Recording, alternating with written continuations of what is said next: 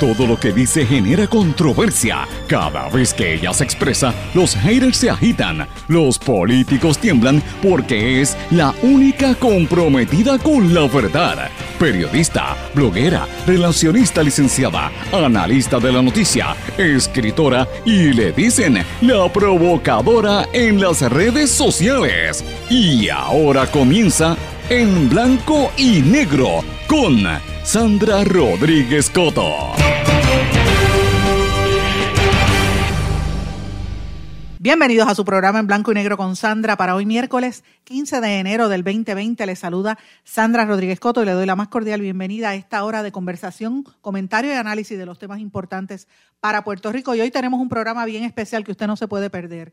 Hoy vamos a hablar del futuro y del presente de Puerto Rico que está encarnado en nuestra niñez, en la adolescencia y los niños de Puerto Rico.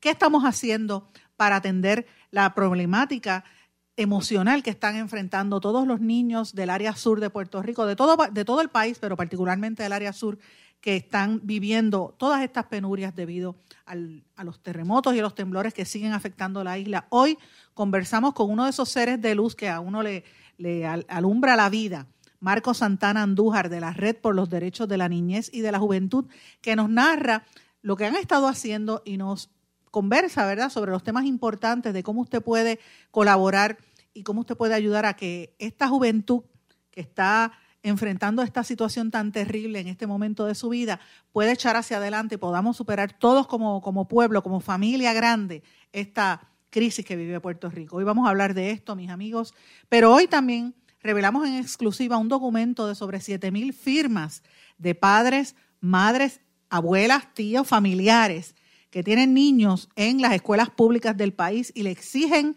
al Departamento de Educación, a OMEP y al gobierno central una mejor inspección de los planteles escolares. Vamos a hablar de eso en detalle.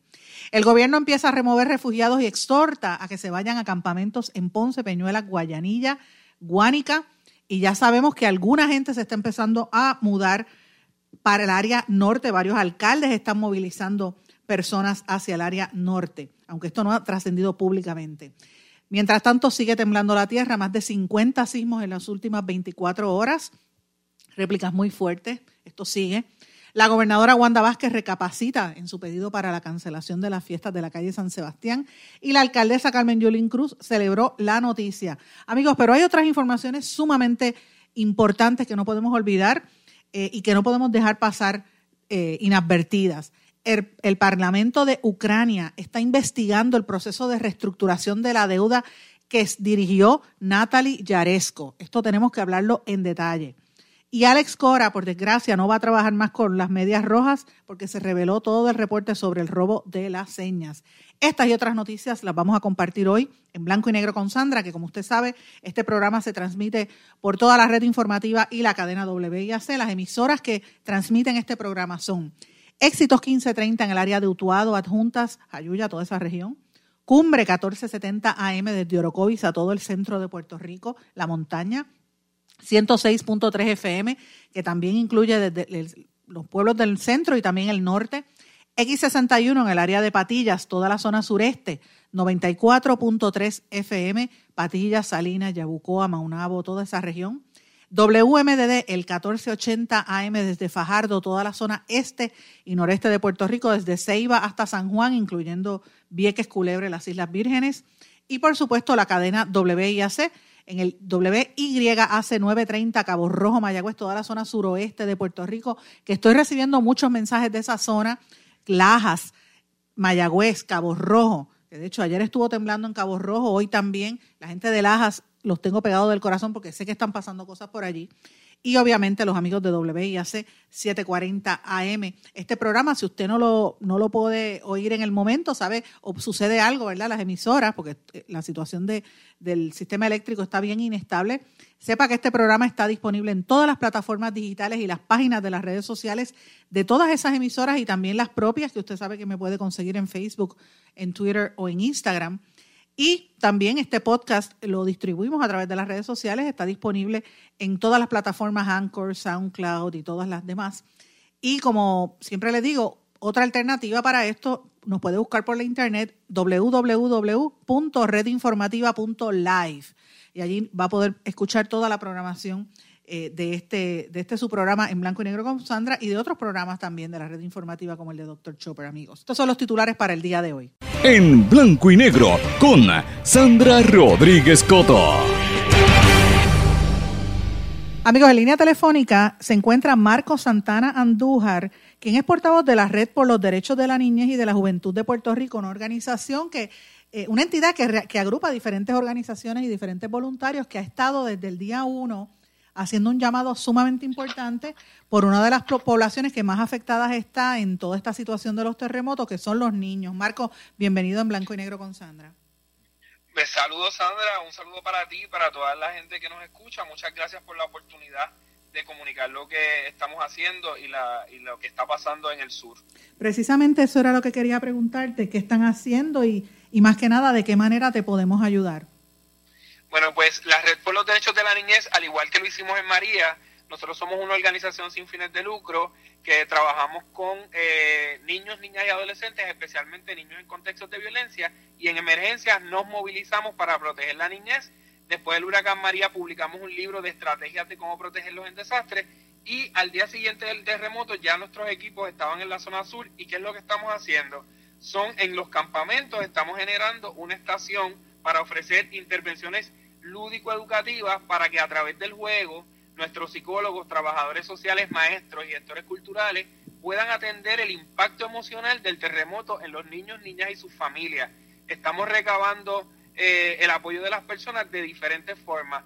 Pueden unirse a nuestra Ruta de la Esperanza como voluntarios. Estamos trabajando en Guayanilla, en San Germán, en Yauco, eh, y, y, en esta semana se añade el municipio de Peñuela y pueden ser voluntarios de las Rutas de la Esperanza. Además, eh, tenemos en nuestra página de Facebook, eh, eh, Red por los Derechos de la Niñez, continuamente ponemos las formas de ayudar. También tenemos un centro de acopio ubicado en el municipio de Junco. Hacen falta voluntarios allí y en nuestra página está la lista de cosas que estamos solicitando. Igual después te la puedo compartir. Y todo aquel que quiera hacer alguna donación puede hacerlo también a través de la TH móvil que aparecemos en la sección de donar como albergues PR. Importante. Yo sé que los primeros días que tú llegaste allí, porque te escuché, y me lo dijeron varias personas que van contigo también, que tú notabas que los nenes estaban con miedo, no se acercaban. Eh, y después, poco a poco, van abriéndose, ¿verdad? Porque todavía, todavía están sintiendo los, remesones. ¿Cómo está la situación de los niños? ¿Cómo tú los ves ahora?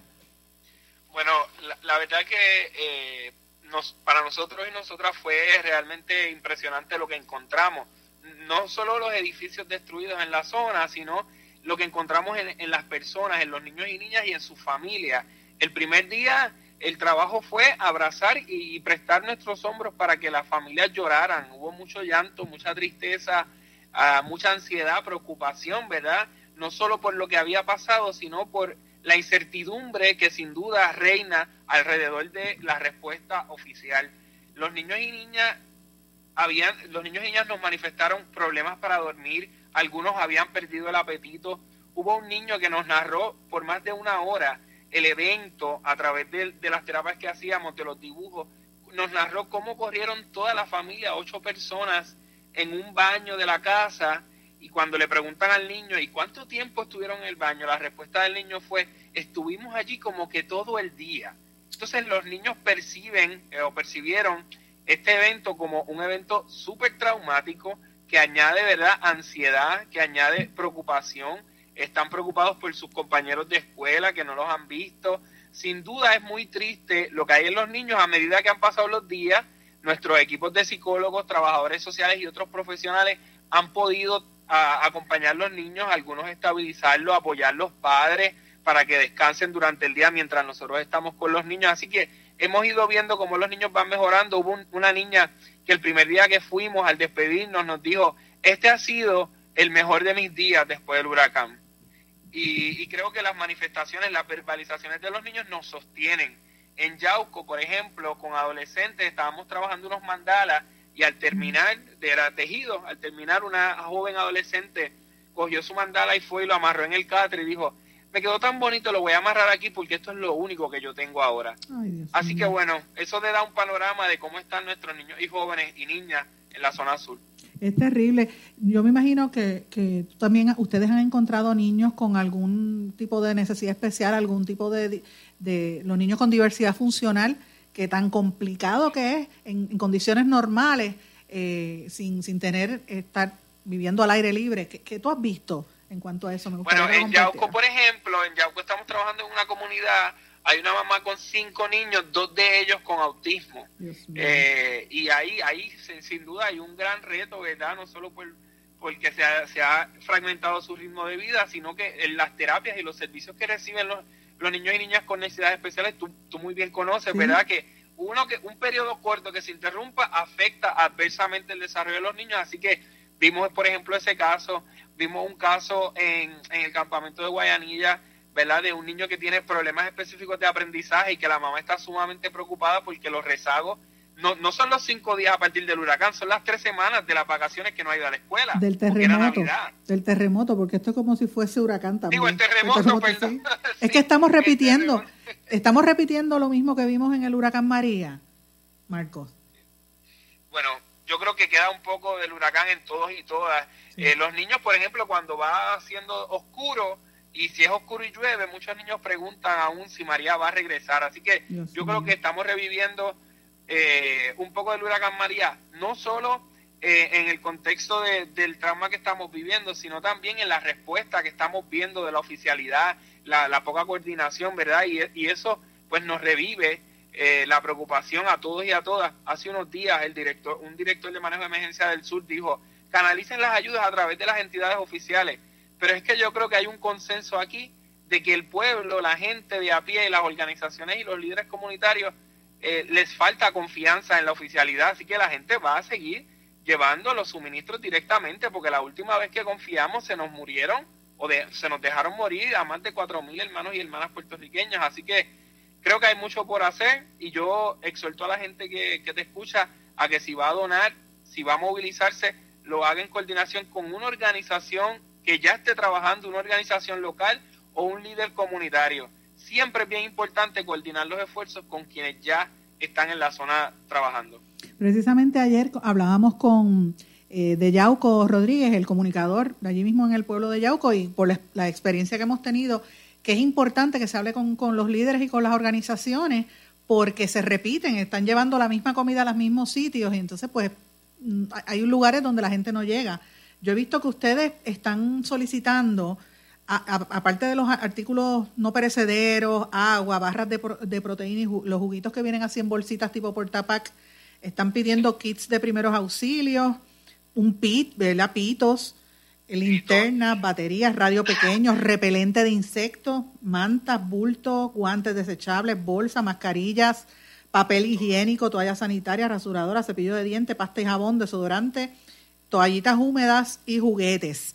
Cuando hablamos de juguetes y juegos, porque hay alguna gente que me dice que los niños pues recibieron su regalo del Día de Reyes y que no tienen dónde guardarlos. ¿Eso es cierto?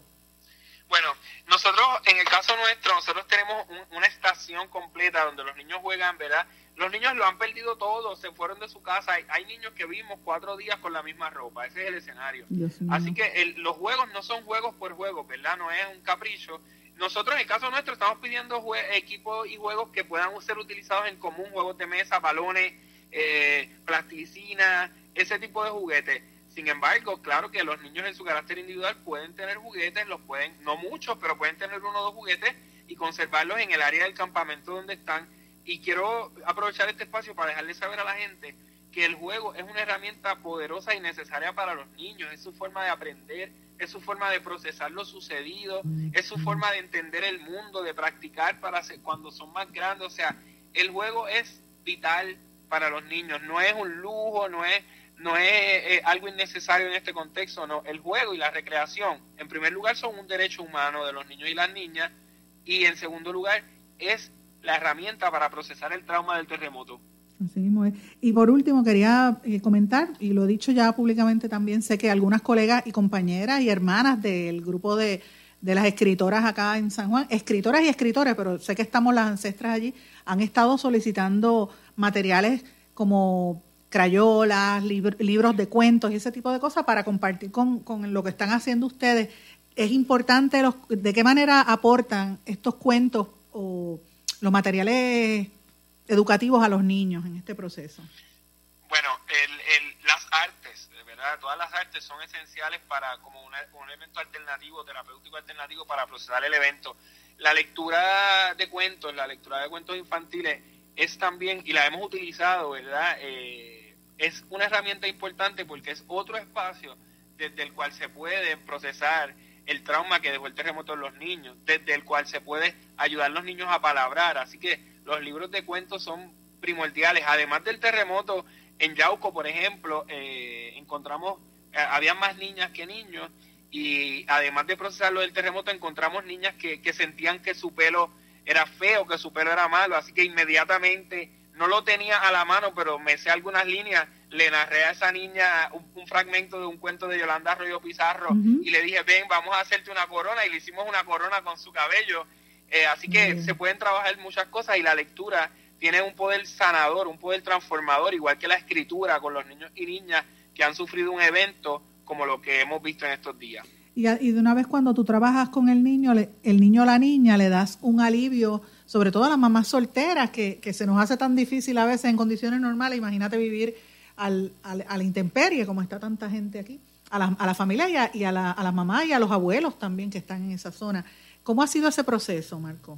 Mira, hay, hay la verdad que, muchos abueos criando nietos en las carpas.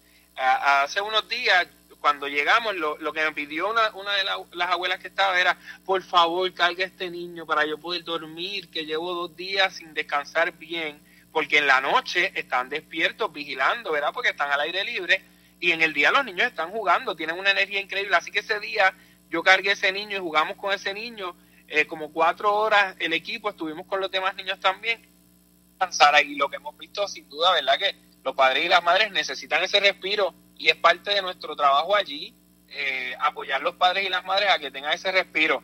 Nosotros estamos allí, estamos desde inmediatamente desde el día uno y vamos a permanecer de manera sostenida porque Sandra, otra cosa que nos preocupa es que hemos visto muchos grupos de buena voluntad y estamos muy alegres por eso, pero el apoyo emocional no puede ser una visita de una vez y retirarte, porque la gente necesita un apoyo sostenido. Por eso es que nosotros hemos recabado apoyo de distintas entidades privadas para permanecer ahí un tiempo más prolongado y, ya hemos iniciado planes de mediano plazo para seguir apoyando emocionalmente a los niños y las niñas. Y como tú bien dices a las madres, la mayoría son madres, la mayoría solteras, la mayoría tienen más de un hijo y es difícil en ese contexto pues también descansar y necesitan sin duda descansar. ¿Tú crees que deberían, y, este argumento de, que deberían sacarlos de allí en caso de que siga la situación, eh, ¿cuál es tu opinión al respecto o qué te dicen ellos más que nada? Perdóname, no te escuché la última parte que me dijiste. Sacarlos, eh, moverlos, eh, ah. desalojarlos de la zona. ¿Qué, te comentan? Porque por lo menos a mí me han dicho que no se quieren ir hemos estado en varios municipios y nadie de la gente con la que hemos ¿verdad? conversado tiene deseos de abandonar su, su lugar, aunque están en una carpa.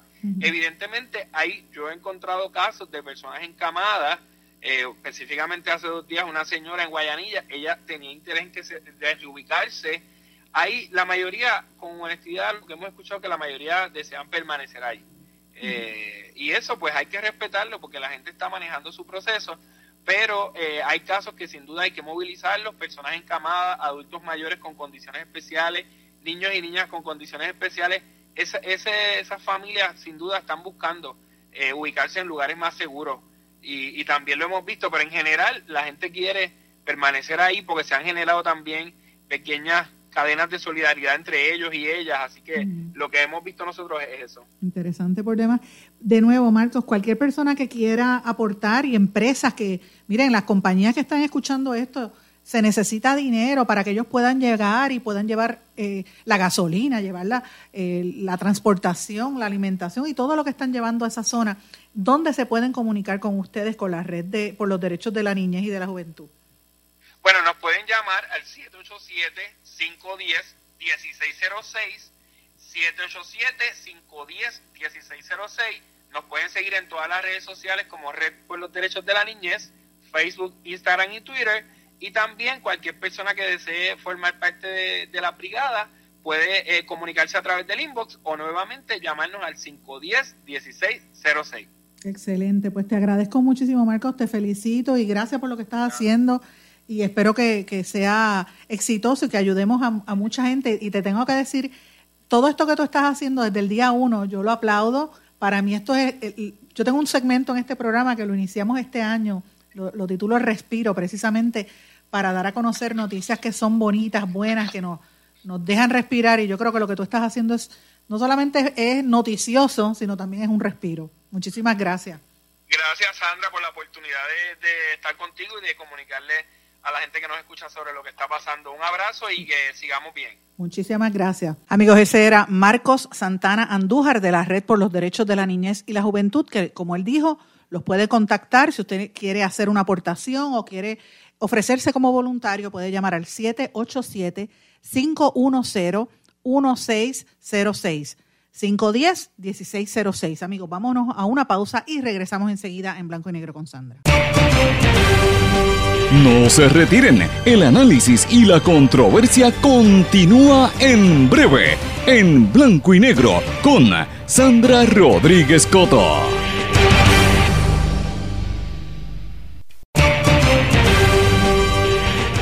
Y ya regresamos con el programa de la verdad en blanco y negro con Sandra Rodríguez Coto. Regresamos en blanco y negro con Sandra. Bueno, amigos, vamos a continuar hablando sobre el tema de la niñez y de la adolescencia porque es un tema que a mí me parece que es crítico porque estamos hablando de nuestro presente y de nuestro futuro.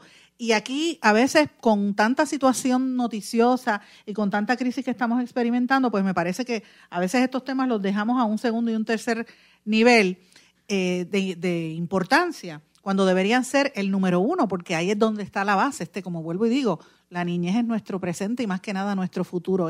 Esta generación que está enfrentando toda esta, esta crisis de ver sus escuelas destruidas, de ver sus casas caídas, de ver a sus padres y abuelos sufriendo eh, y enfrentándose a una pobreza extrema como está viviendo la niñez en Puerto Rico, es la generación que va a echar este país hacia adelante. Es a quienes le tenemos que dejar el futuro de nuestra isla. Y tenemos que trabajar, todo el mundo tiene que trabajar en pro de esta nueva generación y, y, de los que están ahora mismo echando hacia adelante. Y uno de los temas que a mí me tiene muy consternada porque no ha acaparado, me parece a mí, la, atención que debería. ¿verdad? Que ya hemos hablado más, y yo me incluyo, lo digo, eh, hemos hablado más del tema de la fiesta de la calle de San Sebastián y de otros temas que de esto que es tan crítico. El tema de la inseguridad en los planteles escolares, que ustedes saben que desde que comenzaron estos temblores, desde el 28 de diciembre, se ha estado hablando del tema hasta que vimos la escuela que colapsó eh, terrible. Todas las escuelas de prácticamente del pueblo de Guánica, en Guayanillas también, pero más que, más que todo en Guánica están todas en el piso, que no pueden, no, no, hay, no hay escuelas disponibles en ese municipio. Y recordemos que nosotros venimos arrastrando la situación que nos dejó la exsecretaria, hoy acusada federal, eh, Julia Kelleher, la, la exsecretaria de Educación, que nos dejó a nosotros pensando eh, con este proceso de haber cerrado de una manera tan atropellada las escuelas del país. Eh, y una de las preguntas fundamentales es, muchas cerraron, muchos planteles los abandonaron, las mismas comunidades los, los cogieron para crear ahí centros comunitarios y cocinas comunitarias después del paso del huracán María. Hay algunas que se han convertido en, vivienda para familias y todo, ¿verdad? Pero después de este terremoto habría, habría que preguntarse qué, va, qué va a pasar, ¿verdad? Eh, yo como ustedes saben, recibo miles de mensajes de, las redes sociales y mensajes de texto de, ustedes, Radio Escucha, y yo siempre les digo que los, les, presto atención, estoy atenta a lo que me dicen y trato de contestarlo. A veces me tardo un poquito, pero como son muchos, pero siempre trato de, contestarles. Yo recibí un mensaje hace varios días de una de nuestras radioescuchas, Aidan Rivera, que se tomó una iniciativa sumamente interesante que a mí me parece que debe darse a conocer. Y esto es un grupo de sobre, de sobre 3.800 eh, personas, ¿verdad? Vamos a decirlo así, que han, o más, yo creo que son como 7.000 padres, debo decir, 7.000 padres y madres, para ser precisa, de padres, madres y familiares de niños en las escuelas públicas que firmaron un documento en línea eh, con, estas, con esta página de change.org para solicitar eh, una serie de, inspecciones en las escuelas de Puerto Rico y para exigir que el gobierno haga las inspecciones de manera correcta y hechas por ingenieros estructurales. Todas estas personas están denunciando que las inspecciones se han hecho de manera sumamente rápida, sin, sin tomar en cuenta si, si las escuelas están bien construidas según los códigos de construcción. Algunas inspecciones, sobre todo las de las oficinas para el mejoramiento de las escuelas, eh, y las de edificios públicos, esas, esas escuelas y la, han hecho inspecciones, han contratado empresas para que hagan inspecciones con gente que no son ingenieros estructurales y eso es una preocupación sumamente seria para todos los que tienen niños en las escuelas. debo decirles también que hay varios colegios privados que están en las mismas. Hay muchas escuelas que dicen que está todo bien, pero las inspecciones, o sea, estas inspecciones, yo le digo a los que tienen hijos en escuelas privadas, tienen que ser igual de, exigentes, porque muchas de estas escuelas están por la libre y como no hay una entidad que los supervise, ¿verdad? Pues hay un problema y casi siempre somos, se fiscaliza más a las escuelas públicas. Pues miren, es una situación terrible. El Departamento de Educación dio a conocer ayer que sobre 300 escuelas supuestamente ya habían sido inspeccionadas. De ese dato que lo dio a conocer el secretario de Estado, Elmer Román, se sabe que hasta el momento cerca de 83 escuelas fueron decretados lo que ellos llaman parcialmente aptos. ¿Qué significa que una escuela está parcialmente apta después de un terremoto? Esto es una situación preocupante porque yo soy mamá y yo me imagino ustedes, los que tienen hijos o nietos o familiares, que le digan, bueno, el nene va para una escuela parcialmente apta. la palabra nada más a mí me da miedo. ¿Qué quiere decir parcialmente apta? ¿Y qué va a pasar con eso? Pues miren, según el, eh, esto significa, ¿verdad? significa que en el informe, una vez el ingeniero haya concluido toda la inspección, que miren el plantel, ese plantel podría recibir estudiantes y maestros en algunas de sus áreas, en otras no. ¿Qué significa esto? Que mira, a lo mejor la escuela está bien en términos de los salones, pero quizás una escalera está mal, o quizás los baños no funcionan o tienen algunas grietas ese tipo de cosas, ¿verdad? Una rampa de acceso a la escuela. Y si eso no está, pues entonces habría que reubicarse en otra instalación. Eso es lo que dijo el secretario de Estado, Elmer Román. Y eh, obviamente lo que están diciendo es que los planteles que, son parcialmente aptos permitirían reiniciar el, semestre académico y eh, obviamente cerrarían las instalaciones en, la, en, las áreas donde no están aptas porque no van a poder ni siquiera recibir empleados. Eh, hay un número de escuelas que han sido inspeccionadas, ¿verdad? Eh, todavía hay algunas que no han terminado de hacerlo desde el pasado 13 eh, hasta el pasado 13 de, enero. Y obviamente los ingenieros se supone que sometan esas certificaciones al Comité de Infraestructura, que es el que está dirigiendo el ex candidato a la gobernación y el ingeniero, o sea, que es ingeniero estructural, Carlos Pequera. Ese grupo pertenece a la Oficina del Mejoramiento de las Escuelas Públicas y a AFI, y también a la Autoridad de Edificios Públicos. Todo esto viene por, la escuela de Guánica, la Gripina Seda, que, como ustedes saben, había un ingeniero que supuestamente la, la revisó y dijo que estaba bien. Después vino uno y dijo, esto está peligroso y al día siguiente la, la escuela se cayó. ¿Qué hicieron? Ellos contrataron, a pesar de que el Colegio de Ingenieros y Agrimensores dijo que podía llevar brigadas de ingenieros para hacer las inspecciones gratuitas, la gobernadora dijo que no, que iban, que iban a contratar tres empresas, ROV Engineering Services, EAS Associates y Benítez Ramos y Asociados, que son firmas contratadas en, un, en una movida que le representa al gobierno un millón de dólares. Y lo interesante de todo, los compañeros de Noticel investigaron y todos los dueños de estas empresas son o han sido donantes del Partido Nuevo Progresista. ¿Qué quiere decir esto, mis amigos? Que miren, volvemos a lo mismo, se queda todo en el mismo grupo. Mientras tanto, la preocupación de los padres y de los familiares sigue. Yo quisiera que ustedes vieran este documento, yo lo voy a compartir en mis redes sociales, es un documento sumamente amplio de sobre 3.800, 3.085 firmas de madres y padres preocupadas. Y yo, francamente, digo, es, es serio, esta es una situación sumamente seria porque el futuro y la seguridad de nuestros hijos y de nuestros niños ya se está en las manos de estos inspectores. Y no solamente de los niños, también de los maestros. Eh, ¿Qué vamos a hacer nosotros si, esto, si esta situación no es tan bien delineada, si, esta, si estas inspecciones no están bien hechas? Mira, hay una preocupación porque pueden, eh, entonces el problema también se agrava porque eh, pueden haber ido a algunas escuelas, como ya dijeron, y de momento sigue la tierra temblando y eso sigue provocando problemas. De hecho, yo eh, ayer conversaba con una persona que yo vi en mi casa una grieta que no tenía y a, los dos días, con la última, el día de ayer, los temblores que se sintieron acá, de momento yo veo esa grieta en la verja y yo dije, pero ¿qué es esto tan grande? Desde, arriba hasta abajo se me agrietó completamente la pared y eso que yo estoy fuera, yo estoy en el área norte. Imagínense la gente que está en el área sur experimentando esta situación ahí de cerca. Y, si, y eso es en las estructuras, imagínense en las escuelas. Amén de los edificios del gobierno que ni siquiera hemos empezado a hablar. De hecho, los tribunales, por ejemplo, el Tribunal de Ponce está cerrado, la Oficina de Hacienda está cerrada, los edificios de Hacienda y así otras agencias de gobierno, que es fundamentalmente importante que lo miremos. Así que esto es un tema serio. Yo le pido a todos los amigos Radio Escucha que me están sintonizando en este momento que empiecen a hacer estos comentarios. Miren, únase a, eh, a los comentarios que nosotros estamos haciendo el programa, compartan este programa en las redes sociales. Y si no lo quiere compartir, pues mire, por lo menos yo le pido que usted en sus redes sociales empiece a exigir, olvídese de estar perdiendo tiempo con chisme de chismes de, ataques políticos partidistas e incluso el mismo tema de la, de la fiesta de la calle San Sebastián, ya se van a dar. Vamos a hablar en breve de eso. Eh, y Dios quiera que no pase nada allá. Pues miren, vamos a, enfocarnos en lo que es, de verdad importante. La seguridad de nuestros niños es importante. Así que yo creo que sí, todos nos unimos y empezamos en las redes sociales a exigir que se hagan mejores inspecciones y todos los días hablar del tema, vamos a presionar a los políticos a que se muevan. De mi parte, yo, usted sabe que lo voy a seguir cuestionando a, los diferentes miembros de la prensa, amigos. Y tengo que cambiar brevemente el tema antes de irnos a la pausa, porque tengo una, una preocupación que yo no he escuchado absolutamente nada. Óyete esto, Julito, y a los amigos de, Utuado, que yo sé que este tema les, interesa muchísimo.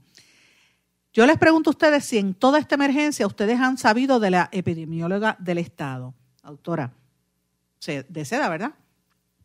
¿Han, escuchado de la epidemióloga del Estado o ella está escondida? Ustedes recordarán que durante el huracán María nadie sabía de ella, empezaron a cuestionar y ella apareció como a las dos o tres semanas. Y después del huracán María hubo epidemias prácticamente, porque hubo conjuntivitis, hubo leptospirosis y otra serie de cosas. Ya se están dando unas dinámicas en ciertas áreas. Yo quisiera saber dónde está esa señora que no ha hecho absolutamente nada. No sé si es si es, si es mi preocupación o por qué ella no está dando cara. Y lo otro es el secretario de salud. ¿Qué es lo que pasa con el secretario de salud que no dice nada? ¿Y dónde están las, la gobernadora exigiendo al secretario de salud y a la epidemióloga que empiece a hablar? Eh, porque los epidemiólogos no solamente epidemias, sino también las estadísticas vitales. ¿Dónde están eh, recopilándose esa data? Pues mire, evidentemente es un caos lo que se vive en el gobierno. Es una pena y esto es un tema que a mí me parece sumamente serio porque estamos hablando de miles de personas, ya hay sobre 5.000 mil eh, refugiados, estamos, que se sepa, ¿verdad? Estamos hablando de un tema sumamente eh, preocupante por la gran cantidad de gente que está durmiendo a la intemperie y que están eh, con condiciones de salud y sobre todo salud mental sumamente serias. Así que esto es un tema que yo creo que también se debe exigir más preguntas y yo vuelvo y repito, mis amigos, si ustedes dedican el tiempo en las redes sociales a empezar a exigir y a pedirle a la gente del gobierno que conteste las preguntas, yo les aseguro que van a verse presionados para hacerlo. Y esto es un tema que nos, nos interesa a todos en Puerto Rico. Tengo que irme a una pausa. A nuestro regreso vamos a continuar con las noticias importantes de Puerto Rico en el día de hoy. Amigos, ese era Marcos Santana Andújar de la Red por los Derechos de la Niñez y la Juventud, que como él dijo, los puede contactar si usted quiere hacer una aportación o quiere ofrecerse como voluntario, puede llamar al 787 510 1606. 510-1606. Amigos, vámonos a una pausa y regresamos enseguida en Blanco y Negro con Sandra. No se retiren, el análisis y la controversia continúa en breve, en Blanco y Negro con Sandra Rodríguez Coto.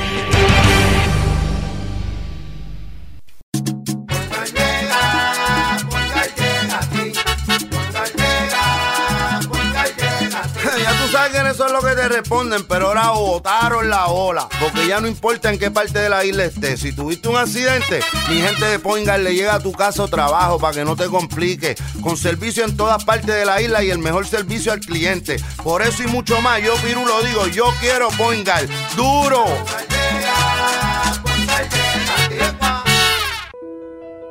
Sabemos cuántas personas murieron de verdad durante el huracán María. A usted lo escucharon en el momento de mayor desesperación. Todavía siente aquellas noches a oscuras y de incertidumbre. ¿Qué pasó mientras los vientos azotaban y luego en aquellos días y semanas después cuando no había sistema de comunicaciones? Reviva cada minuto con una narrativa real sobre lo que pasó en la bitácora de una transmisión radial, catalogado como uno de los mejores libros del año 2018 por la crítica literaria. Es una lectura necesaria porque no podemos podemos olvidar nuestra historia para que esta no se repita. Bitácora de una transmisión radial, disponible en las principales librerías a través de todo Puerto Rico y en la internet lo consigue en Amazon, en libros787.com y en travaliseditores.com, publicado por Travalis Editores. Quites el dolor de cabeza con sus obligaciones de contabilidad con los servicios que presta Villalba y Villalba Company, directo, personal y con sensibilidad humana. Lo que se busca en un verdadero asesor de contabilidad para todo tipo de servicios servicio de contabilidad, pago de IBU, pago de nómina, informes trimestrales y anuales y otros. Ofrecen servicio directo personalizado. Villalba y Villalba Company. Para orientaciones, su teléfono el 939-336-5774. 939-336-5774. El abandonar un animal es abuso y es ilegal. Si ya no puedes atender a tu perro, llévalo a un albergue o centro de control. Si lo abandonas en la calle, le estás garantizando una muerte dolorosa y segura. Evitemos tener animales sufriendo en nuestra isla. Reportar el abuso es tu responsabilidad. Así que si ves a alguien maltratando o abandonando un animal, llama inmediatamente a la policía al 787-343-2020. Comprométete. Tener una buena reputación toma esfuerzo, dedicación y tiempo. Si la reputación de su negocio, empresa o institución sin fines de lucro está siendo expuesta de forma negativa ante la opinión pública, tanto en los medios masivos como en las redes sociales, usted necesita un experto en manejo de crisis. Joy PR es una empresa especializada en este campo. Para mayor información, comuníquese con el 787-299-7303, 299-7303. Joy una empresa especializada en manejo de crisis. Y ya regresamos con el programa de la verdad en blanco y negro con Sandra Rodríguez Coto. Regresamos a esta parte final de En Blanco y Negro con Sandra. Bueno, amigos, este programa hoy cambió un poquito el formato, ustedes se habrán dado cuenta, porque comenzamos al revés, como digo yo. Nuestro primer segmento se lo dedicamos a lo que yo hablo, que siempre le digo desde que comenzó este año, la sección del el respiro, que son aquellas noticias y temas que nos ensalzan el alma, nos ayudan y nos ponen a ver las cosas desde un punto de vista eh, más humano y más positivo y obviamente la conversación que tuvimos con el amigo Marco Santana Andújar de la Red por los Derechos de la Niñez y la Juventud eh, es prácticamente un respiro para todos nosotros porque nos da la esperanza de ver tanta gente buena que está ayudando a la niñez. Para los que me están solicitando a través de las redes sociales, el número a llamar para donar equipo, para donar informa eh, cualquier de, los, de las cosas que los suministros que están pidiendo o para ofrecerse como voluntario es el 787 510 1606. Ese es el número de la red eh, por los derechos de la niña y usted puede encontrar la página en, la, en Facebook, que ahí hay bastante información al respecto. Yo llevo varios días que no hemos hablado de noticias internacionales y no es que no estén pasando cosas, está el tema del impeachment del presidente, está ocurriendo lo que está ocurriendo en, en Irak, la, cuestión con Irán, lo que está pasando en Venezuela eh, y evidentemente las elecciones aquí al lado de la República Dominicana, que es un tema que yo traté en una columna que los invito a leerla, está en el, enlazada en mi blog en blanco y negro con Sandra, donde hago el análisis de, del por qué Johnny Ventura canceló su participación en las fiestas de la calle San Sebastián.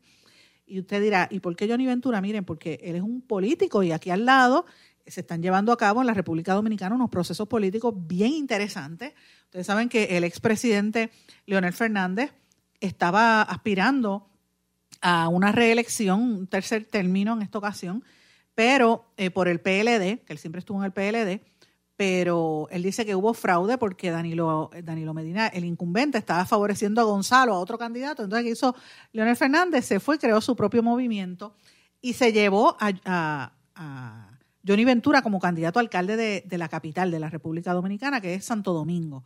Y yo creo que él como político midió que aquí había mucha oposición a esta situación de, de las fiestas de la calle San Sebastián. También dijo que él no quería exponerse a la inseguridad y se retiró.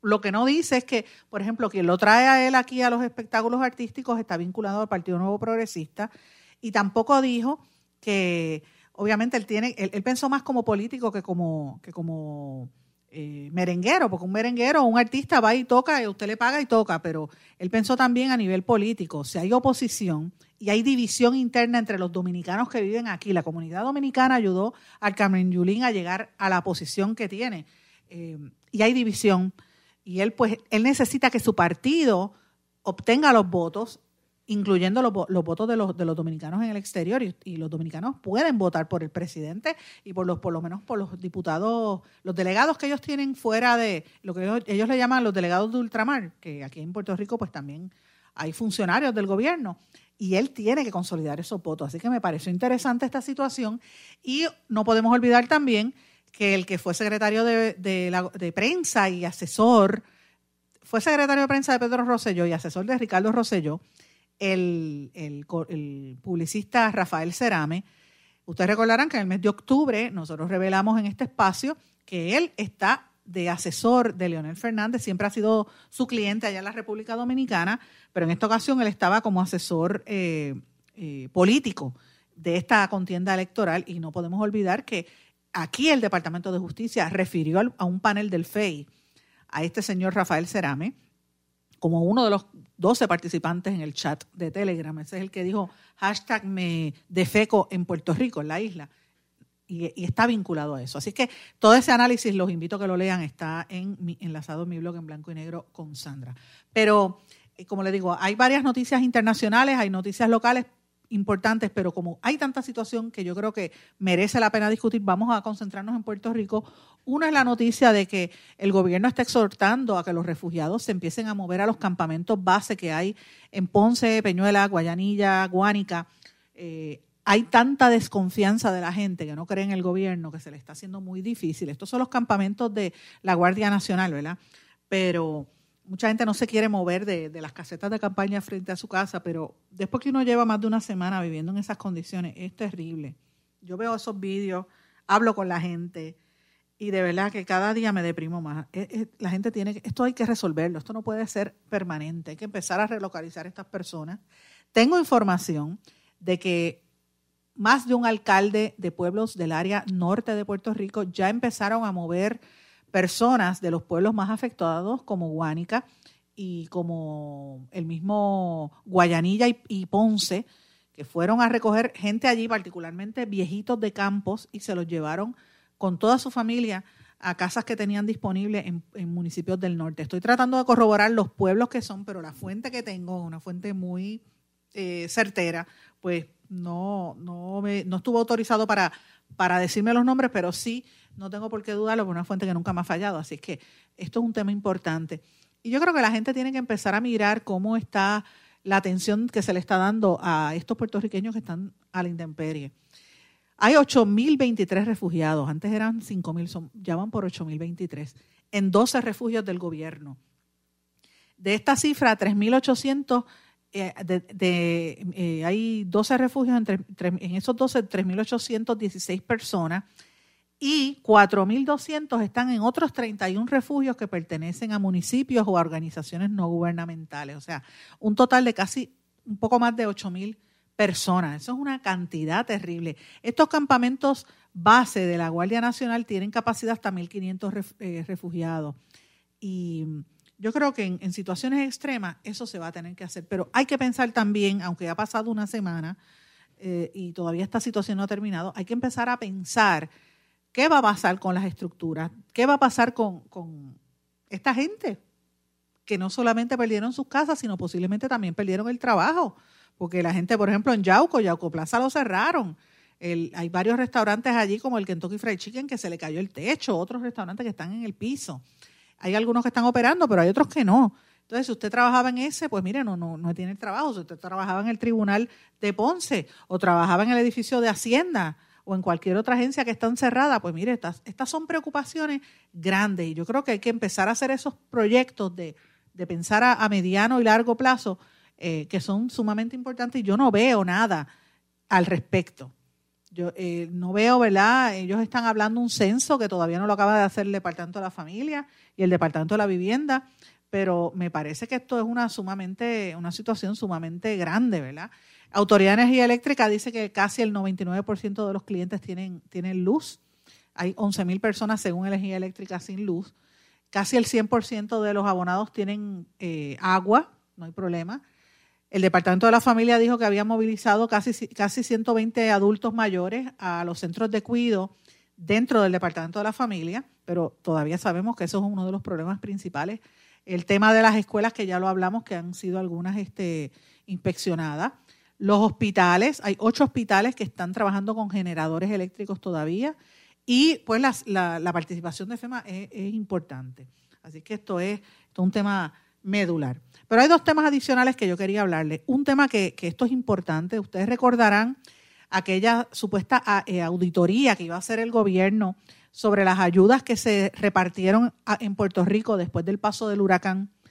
Eh, las ayudas, esta fue la auditoría que sobre los vagones que contenían las donaciones para los damnificados, que fue una de las razones por las cuales Raúl Maldonado Nieve, o sea, Raúl, el hijo del exsecretario de Hacienda, eh, por las cuales él llamó corrupto e inepto al entonces gobernador Ricardo Rosello, miren, esa auditoría ahora no aparece ni por los centros espiritistas, que esa fue supuestamente la auditoría que usted recordara que cuando el mismo Raúl Maldonado, el padre de Raúl, y le pidió a la entonces secretaria de Justicia, hoy gobernadora, que investigara, ella negó hacerlo y después el departamento, recientemente el departamento, la Oficina de Ética Gubernamental le tiró la toalla.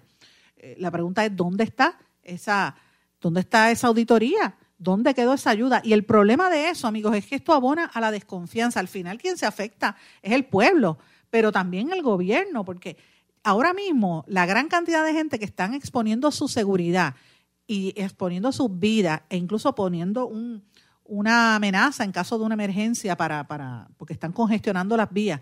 Pero la gran cantidad de gente que sigue yendo hacia el sur a entregar ayuda, la razón por la cual lo está haciendo es porque desconfía del gobierno.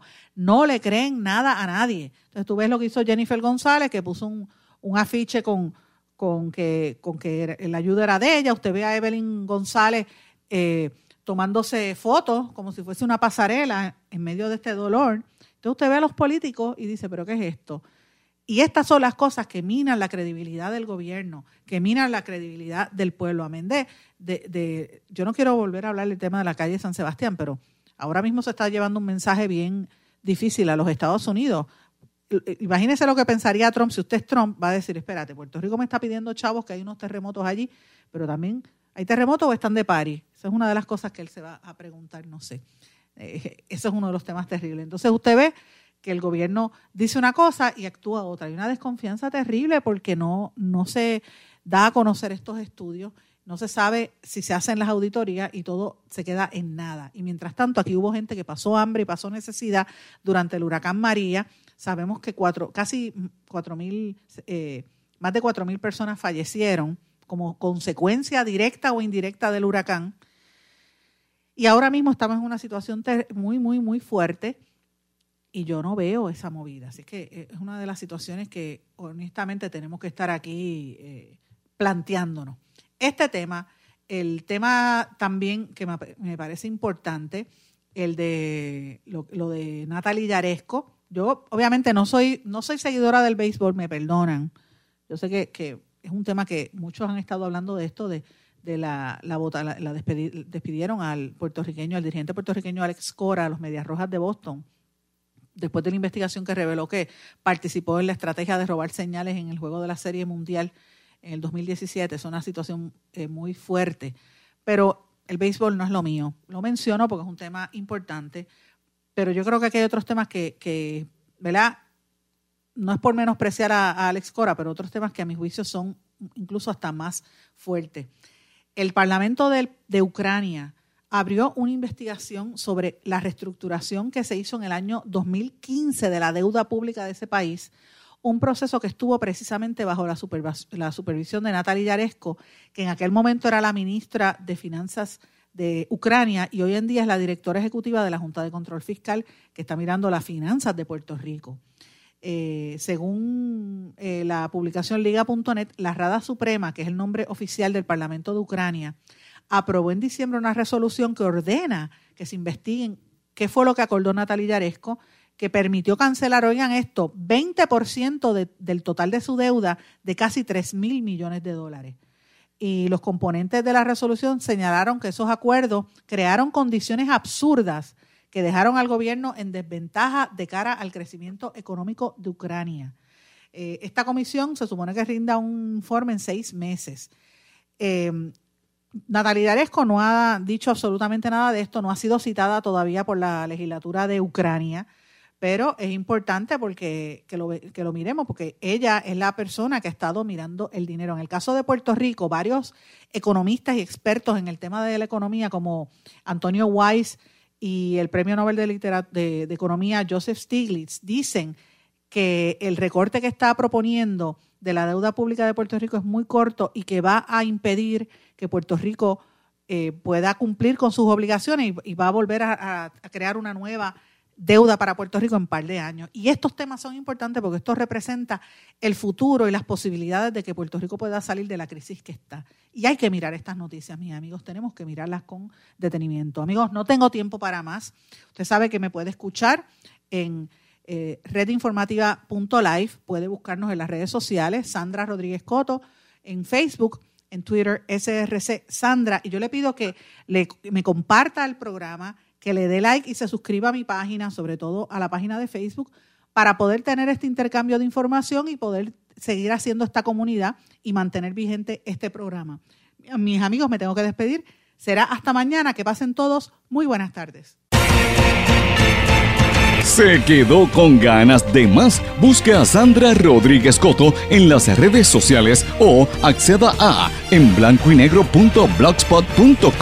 porque a la hora de decir la verdad solo hay una persona en la cual se puede confiar. Sandra Rodríguez Coto en blanco y negro.